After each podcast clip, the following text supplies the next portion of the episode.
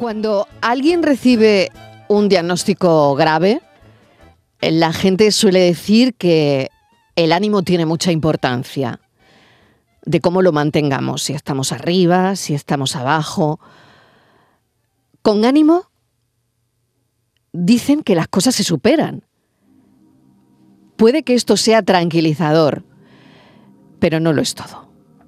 No siempre una enfermedad premia con la vida a quien se aferra a la vida. Ningún enfermo pierde ninguna batalla porque no lo era y de serlo, menuda desventaja. El éxito de un tratamiento, cuando a alguien le diagnostican un cáncer, depende de muchas cosas.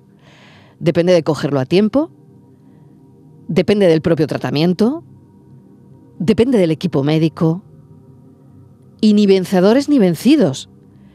El vocabulario que procede de la guerra no ayuda.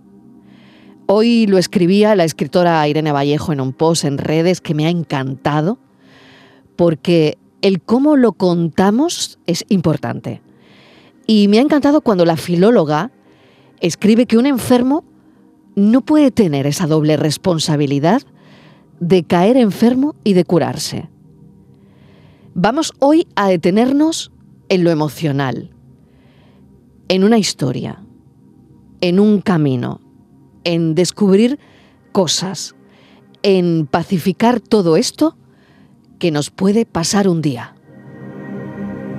Para, detente, analiza, siente qué camino es el que no quieres volver a pisar y ciérralo. Hay que cerrar para avanzar.